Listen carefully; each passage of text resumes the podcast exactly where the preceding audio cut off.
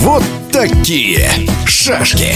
В селе Покровское, что в Одинцовском районе Московской области, женский чемпионат России по русским шашкам завершился совсем не так, как предполагали специалисты. Заместитель главного судьи чемпионата России Александр Цыганов смакует именем новой юной чемпионки. Сандара Просимова – это новая звездочка, подготовленная монументальной якутской школой. Девушке еще нет 18 лет, но в ее активе победы по своим возрастам и в первенствах России, в первенствах Европы, мира. Она успешно также играет и в стоклеточные шашки. Здесь, конечно, фавориткой ее никто не считал. Состав у женщин был достаточно сильный. Играло несколько человек, которые также становились чемпионами России в разные годы.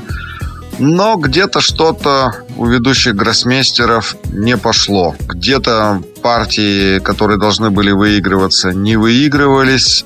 Какие не должны были проигрываться, вдруг проигрывались. А Сандара мощно, без ошибок прошла весь турнир. Медали достигнуты во всех трех программах. Показывает, какая большая работа ей была проделана за этот год. Ею, ее тренерами. Безусловно, успех заслуженный.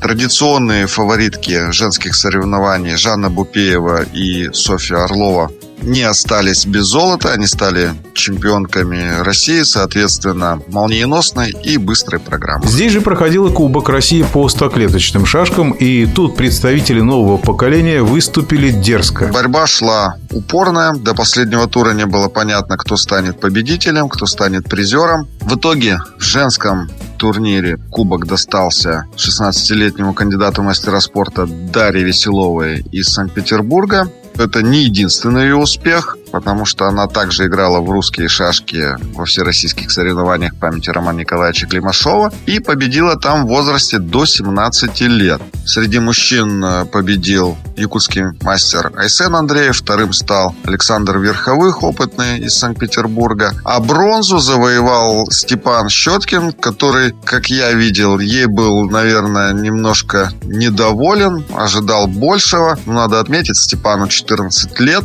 и буквально буквально через день после окончания турнира пришла новость, э, что ему присвоено звание мастера спорта. Надо сказать, что в эту силу Степан уже играет э, достаточно давно, ну, по крайней мере, точно не первый год. Но присвоение мастера – это процедура серьезная, она идет далеко не один месяц. И я думаю, что недовольство бронзой скрасило присвоение почетного звания.